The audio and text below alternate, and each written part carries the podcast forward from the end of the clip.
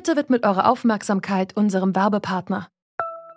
Die Suche nach geeigneten Mitarbeitenden kann viel Zeit in Anspruch nehmen, muss sie aber nicht unbedingt, denn man kann sich helfen lassen.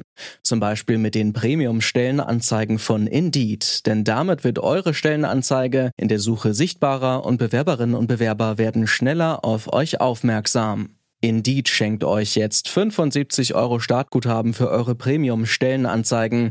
Klickt dazu auf den Link in den Show Notes. Es gelten die AGB. Den Verfassungsschutz gibt es, weil wir eine wehrhafte Demokratie sind.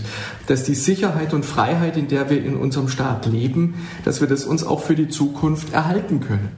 Den Verfassungsschutz gibt es als Gründung der Alliierten nach 1949.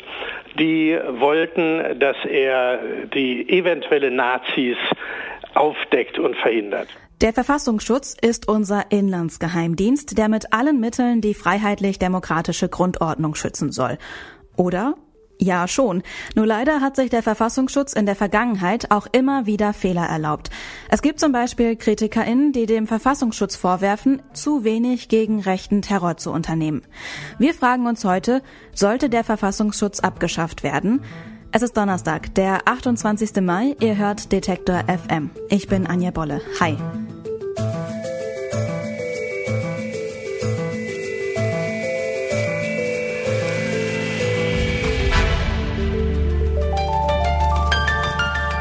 Zurück zum Thema. Das Bundesamt für Verfassungsschutz ist eine umstrittene Institution. Als Inlandsgeheimdienst soll sie vor Terrorismus und Extremismus schützen, die die freiheitlich-demokratische Grundordnung gefährden. Dazu zählen politisch links motivierter Terror, Rechtsextremismus, islamistischer Terror. Aber auch Cyberabwehr und Spionageabwehr gehören zu den Aufgaben des Verfassungsschutzes. Aber es gibt auch KritikerInnen, die dem Verfassungsschutz Fehlverhalten bei der Aufklärung der NSU-Morde vorwerfen.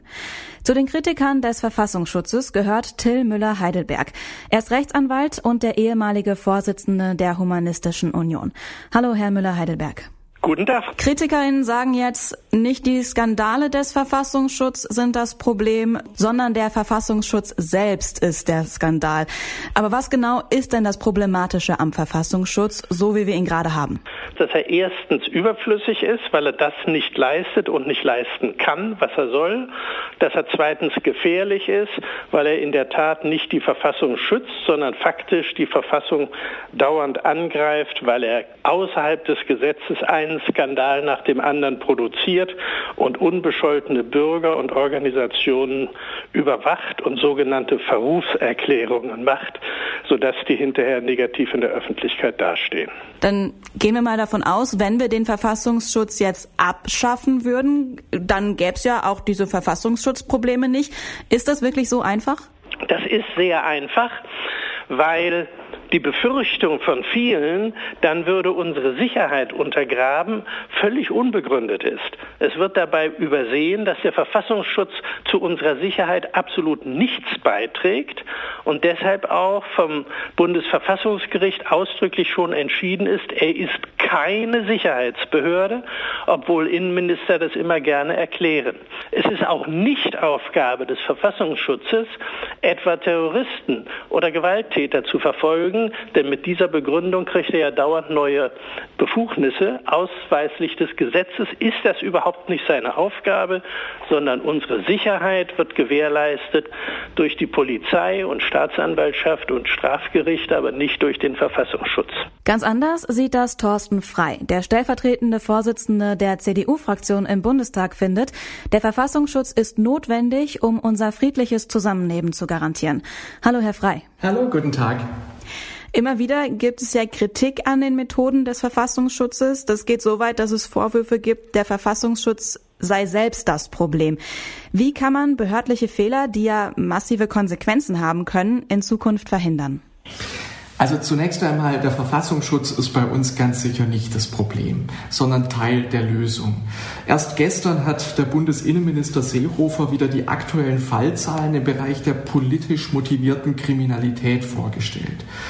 Und da konnte man sehen, dass das Bundeskriminalamt etwa fast 42.000 politisch motivierte Straftaten im vergangenen Jahr gezählt hat. Das waren rechtsextremistische Straftaten. Ich erinnere nur an die Ermordung von Walter Lübcke im vergangenen Sommer, an die Anschläge von Halle und Hanau.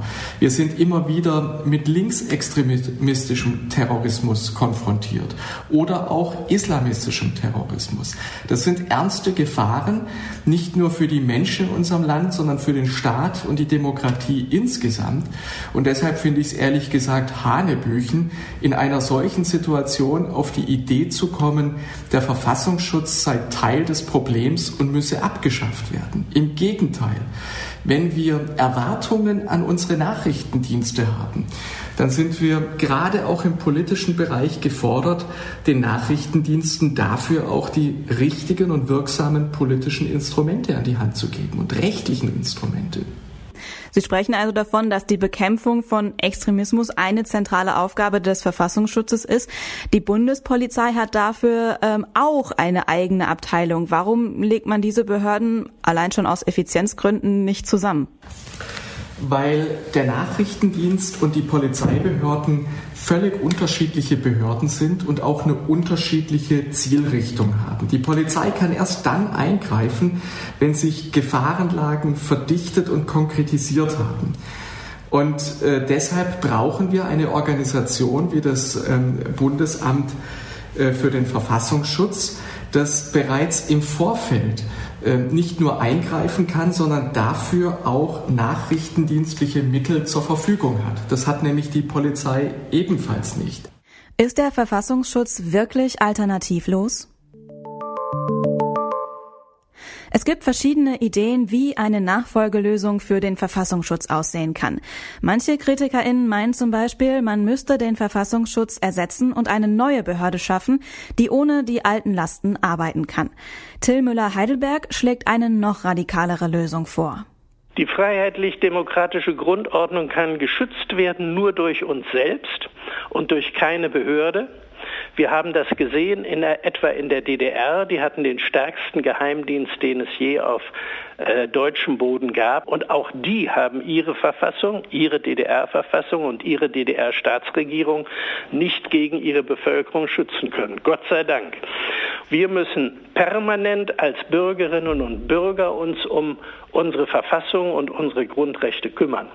Es ist auch der Punkt, der Verfassungsschutz soll ja theoretisch ein sogenanntes Vorwarnsystem sein und uns schützen vor irgendwelchen Bestrebungen, die da irgendwo äh, entstehen gegen die Verfassung. Das kann er gar nicht und tut er auch nicht.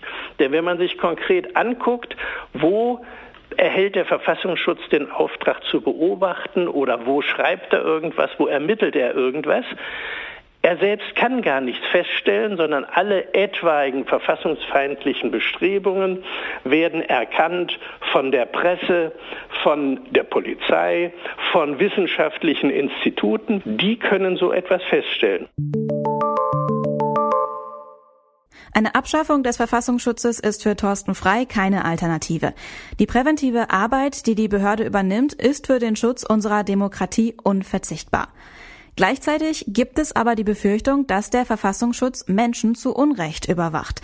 Deswegen war meine Frage an Thorsten Frei auch, wie man denn überhaupt eine Balance schaffen kann zwischen Prävention und ungerechtfertigter Überwachung.